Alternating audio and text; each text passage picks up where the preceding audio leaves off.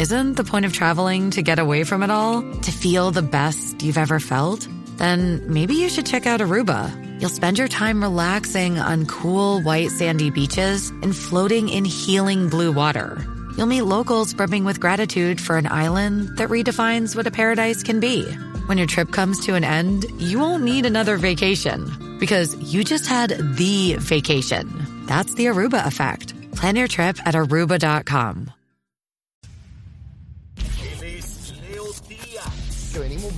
mire, chévere, aceleradamente. Na- Nación Z Nacional por la Z.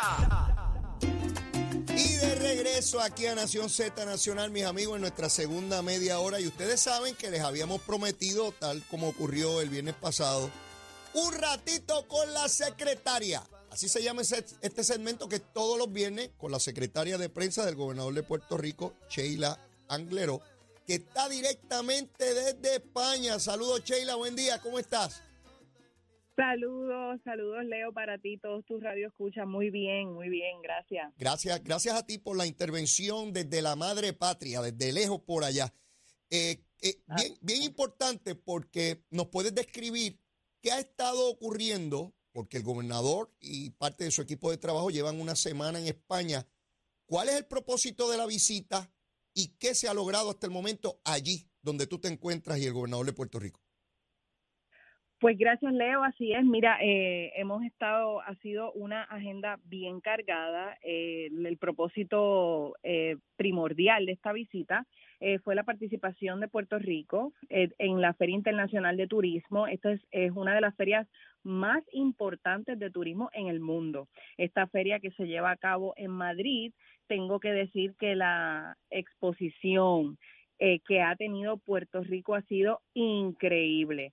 Eh, tengo que felicitar a los equipos de la compañía de turismo y de Discover Puerto Rico porque el exhibidor de nuestra isla ha, ha sido uno de los más buscados. Eh, mucha gente allí eh, recibiendo nuestra comida, eh, viendo las bellezas que tiene nuestra isla, mucho negocio que se ha estado logrando allí de operadores turísticos que quieren hacer negocio con Puerto Rico para seguir eh, llevando gente a Puerto Rico. Así que esa, eh, la participación del gobernador se ha dado a través, mediante reuniones que ha tenido con grandes funcionarios. Eh, como sabes, ayer incluso estuvo con el presidente de Iberia y anunciaron un acuerdo de esta línea aérea eh, con Puerto Rico que está aumentando sus vuelos directos desde Madrid a España eh, y también el acuerdo de promoción. Iberia tiene un avión que está dedicado a Puerto Rico que incluso está vinilado eh, y ese avión eh, vuela por Europa, así que el nombre de, de nuestra isla sigue estando en alto por acá. Eh, así que va- además de eso, hoy precisamente el gobernador ahora mismo está reunido con el secretario general de la Organización Mundial de Turismo, una organización sumamente importante y allí está destacando eh, cómo en estos dos años, Leo, porque es importante, Puerto Rico ha logrado unos números récord en términos de pasajeros, estadías, recaudos. Luego de la pandemia, el 2021 fue un año impresionante para el turismo en Puerto Rico. En el 2022 rompimos récord del 2021 y ahora en estos en estas eh, semanas que llevamos del 2023, lo que nos han dicho acá los ejecutivos de, de turismo y del DMO es que seguimos con, con muy buena eh, proyección para este año. Sheila, Importante, ajá, ¿qué, adelante. qué- qué- qué personas visitan estas exhibiciones? ¿Quién tiene acceso a este lugar? Pues eh, la feria, eh, ahí durante los primeros tres días, la feria tiene eh, la participación de ejecutivos de líneas aéreas, de hoteles, de operadores turísticos, es mucho negocio. Sábado y domingo esta feria es abierta al público y se da la participación de sobre 30 mil personas. O sea, estamos hablando de que eh, la gente va a los distintos exhibidores, busca información sobre el destino y allí le atienden para, para, para eh, ¿verdad? Este, contestarles cualquier pregunta que tengan de lo- sobre de- Puerto Rico en lo- este caso. De lo que me explicas, eh, debo, debo entender y me corriges. Si esta es una de las ferias de turismo más importantes del mundo, y por lo que tú me explicas, estamos hablando que todo ese andamiaje eh, operacional de turismo del mundo se da cita allí para promover los distintos destinos y avanzar el turismo en las distintas jurisdicciones. O sea que Puerto Rico se está ubicando en el centro, en el epicentro del turismo del mundo para decirle, vengan aquí a Puerto Rico. Y ya se han logrado acuerdos en esa dirección.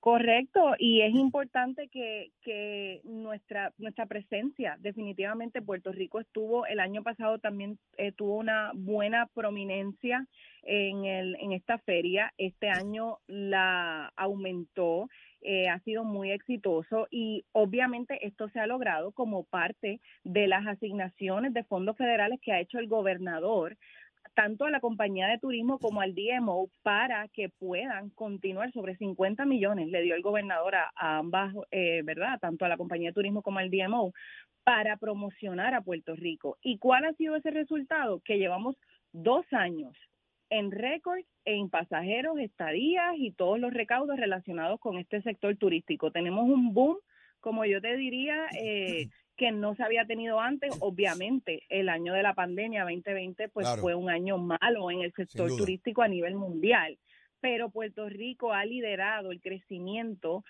en, en, comparación con los 50 estados, Puerto Rico ha sido el número uno en cuanto a recuperación después de pandemia. Eh, ¿Cuándo está de regreso el gobernador a Puerto Rico?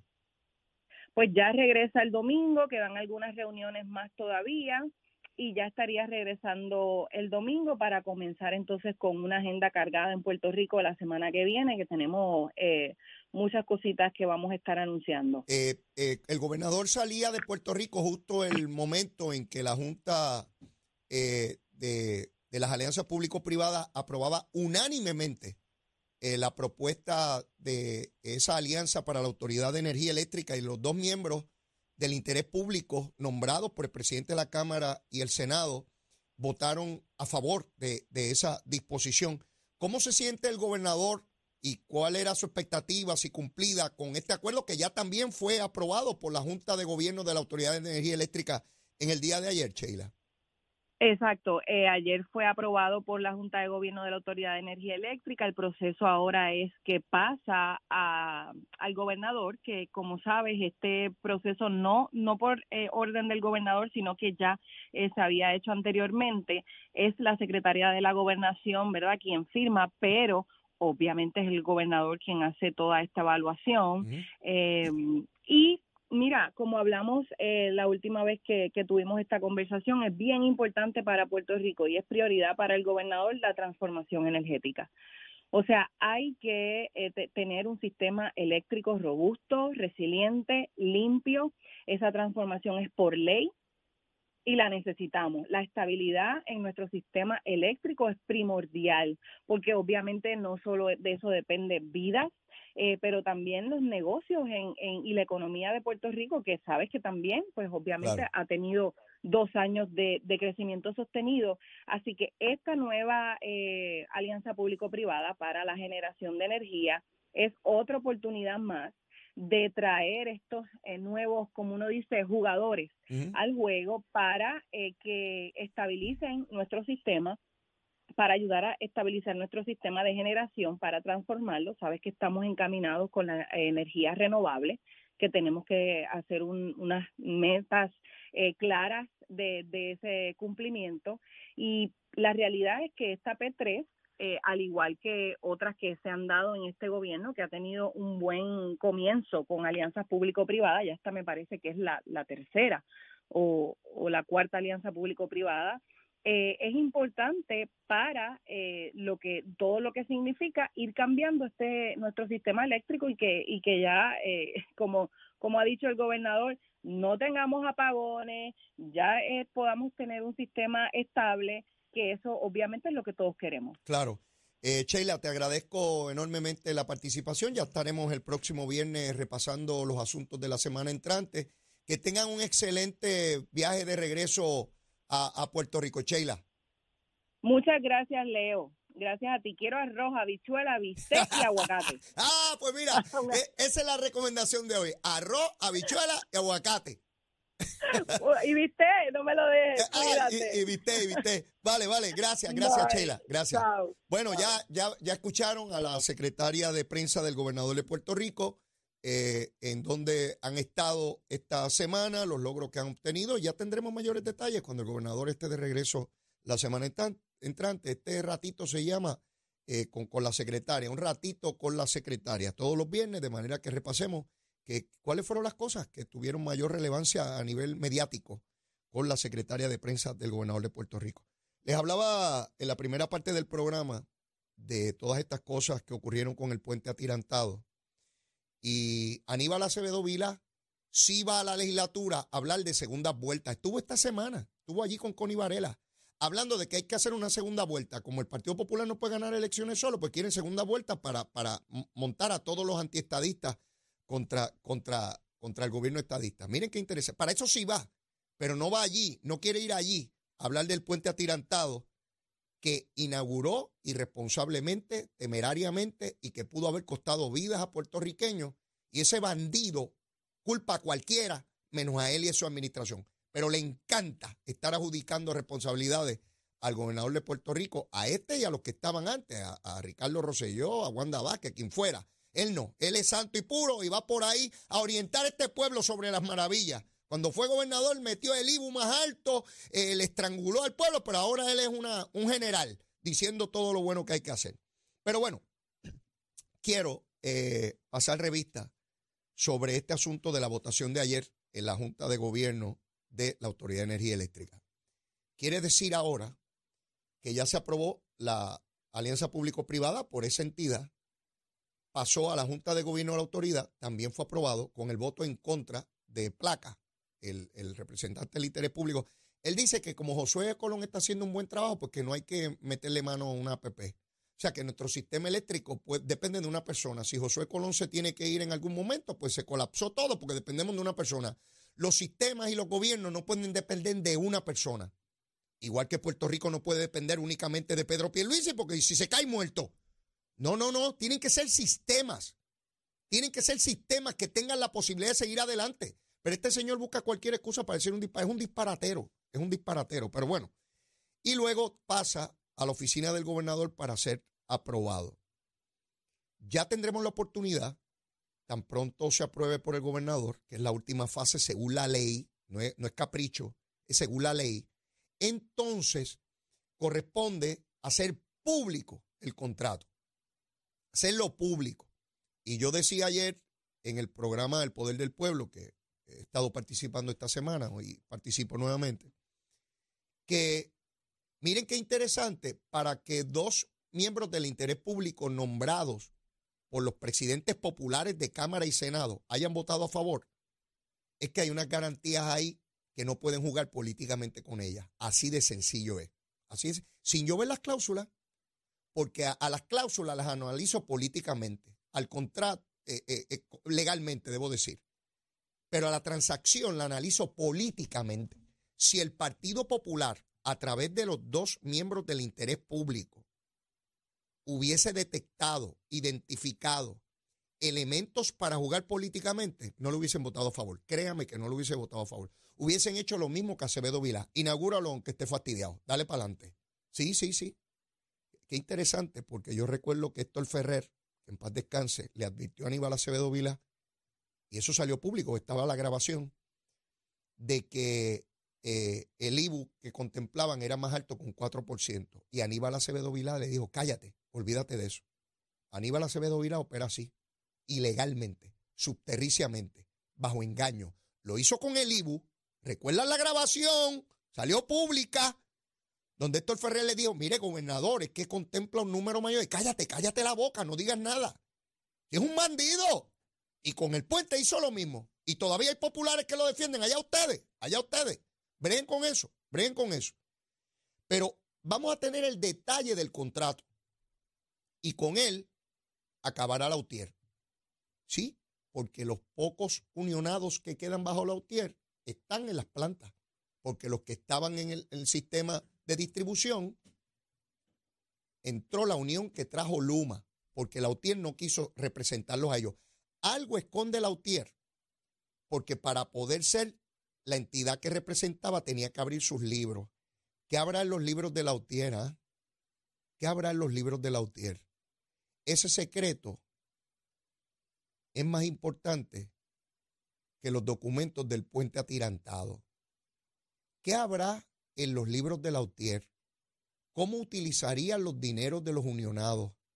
¿A quién o a quiénes hacían ricos con dinero de Lautier? Jaramillín, Jaramillín, ¿por qué eso no hacen una conferencia de prensa con auditores externos, con la prensa de Puerto Rico, y abren los libros para ver cómo a través de las décadas se utilizó y para quién o quiénes se beneficiaron? ¿Quiénes chupaban de esa teta, hijo?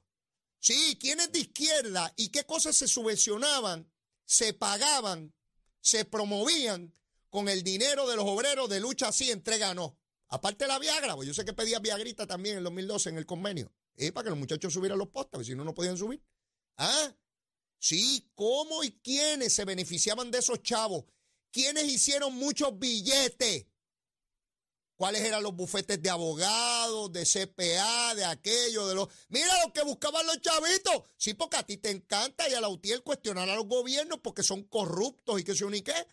Pero ustedes no juegan con la plusvalía del empleo y el trabajo de los obreros, ¿verdad? Como decía Carlos Marx. Si no se puede jugar con la plusvalía y ustedes eliminan las clases sociales y esa sociedad ideal que ustedes tienen en la cabeza de lucha así entrega no, ¿verdad? De los desposeídos, de los desterrados y desamparados de esta tierra.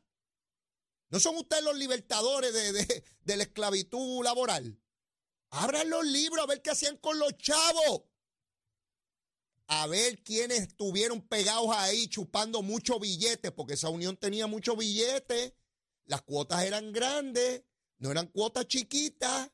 Pero mire, ya mismito debe estar por ahí la licenciada Ana Quintero. Vamos a meterle mano, no solamente al puente.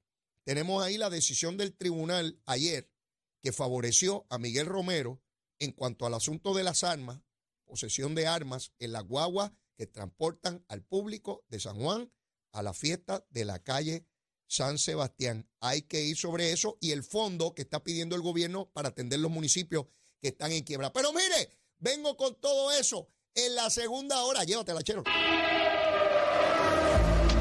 Días, Puerto Rico. Soy Manuel Pacheco Rivera con la información sobre el tránsito. Continúa el tapón en la gran mayoría de las carreteras principales del área metro, como es el caso de la autopista José de Diego desde el área de Bucanán hasta las salidas del Expreso Las Américas. Igualmente la carretera número 12 en el cruce de la Virgencita y en Candelaria en Toa Baja y más adelante entre Santa Rosa y Caparra. Algunos tramos de la PR5, la 167 y la 199 en Bayamón, así como la avenida Lomas Verdes entre la American Military Academy y la avenida Ramírez de Arellano. La 165 entre Cataño y Guaynabo, la intersección con la PR22, el expreso Valdeoriotti de Castro desde la confluencia con la ruta 66 hasta el área del aeropuerto y más adelante, cerca de la entrada del túnel Minillas en Santurce, y la avenida 65 de Infantería en Carolina, el expreso de Trujillo en dirección a Río Piedras, la 176, la 177 y la 199 en Cupey, así como la autopista Luisa Ferré entre Montelledra y la zona del Centro Médico en Río Piedras. Ahora pasamos con el informe del tiempo. El Servicio Nacional de Meteorología pronostica para hoy clima generalmente tranquilo con actividad de lluvia muy limitada. Se esperan algunos aguaceros breves en el oeste, pero no muy significativos. Las temperaturas durante el día estarán en los medios 80 grados en las zonas costeras y en los altos 70 grados en la zona montañosa. El viento estará generalmente del este de 12 a 15 millas por hora, con algunas variaciones a causa de la brisa marina y ráfagas más fuertes cerca de las zonas costeras. Hasta aquí el tiempo, les informó Emanuel Pacheco Rivera. Yo les espero en mi próxima intervención aquí en Nación Z Nacional, que usted sintoniza por la emisora nacional de la salsa Z93. Llegó a Nación Z la oportunidad de convertirte en millonario. Con las orejitas del caballo Alvin Díaz. Alvin Díaz. Directamente del hipódromo camarero para Nación Z. Saludos muchachos a ustedes en el estudio y a la gran audiencia del programa. Yo soy Alvin Díaz y ya usted sabe, hoy sí, hoy sí que sí, si me escucha por aquí es porque hoy se corre en Camarero. Hoy viernes 20 de enero del 2023 se corre en Camarero. Entra en juego nuevamente ese pulpote que está creciendo, está cerquita de los 300 mil, que son buenos. Y para el día de hoy hay acumulado en el pool de 5, que es otra jugada que produce excelentes dividendos. Ese empieza en la tercera. Estamos hablando de que hay 15 mil para empezar en el acumulado del pool de 5 para el día de hoy. Hay sobre 1700 en el acumulado del pool de 5 de Simulcast. O sea, hay un montón de billetitos ahí disponibles para que usted hoy, viernes 20, se dé la oportunidad. Hágame caso, dése la oportunidad.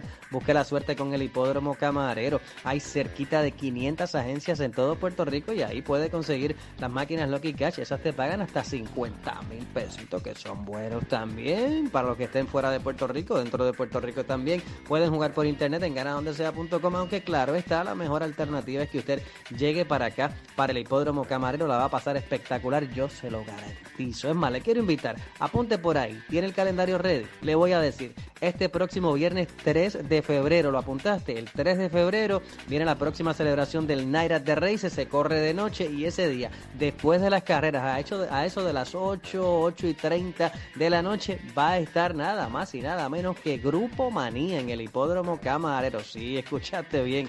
Grupo Manía este próximo, ¿lo apuntaste ahí? Este próximo viernes 3 de febrero, 3 de febrero del 2023, entrada, estacionamiento y el espectáculo musical este próximo viernes 3 de febrero con Grupo Manía es totalmente gratis. Te voy a dar un cuadrito para el día de hoy, pero juega el tuyo porque tú tienes mejor suerte que yo, claramente. Tengo en la segunda el número 1 y el número 2, te lo digo bien rapidito. En la tercera voy a poner el número 6, Coqueteo Solo. En la cuarta voy a colocar el 2, Huracanal, el 5, Clara de Luna. En la quinta, el 2, La Yali, el 7, Clever Alliance, el 9, Runner's Dream, el 10, Black Silt. En la sexta tengo el número 10, Mi Sol y Sola por aquello del presupuesto y cierro con el 6, Holy Secret, el 7, Miss Anubis y el número 8, Dominant Joy. Ese es mi cuadrito. Óyeme, se corre en camarero. Mucha suerte. Saludos.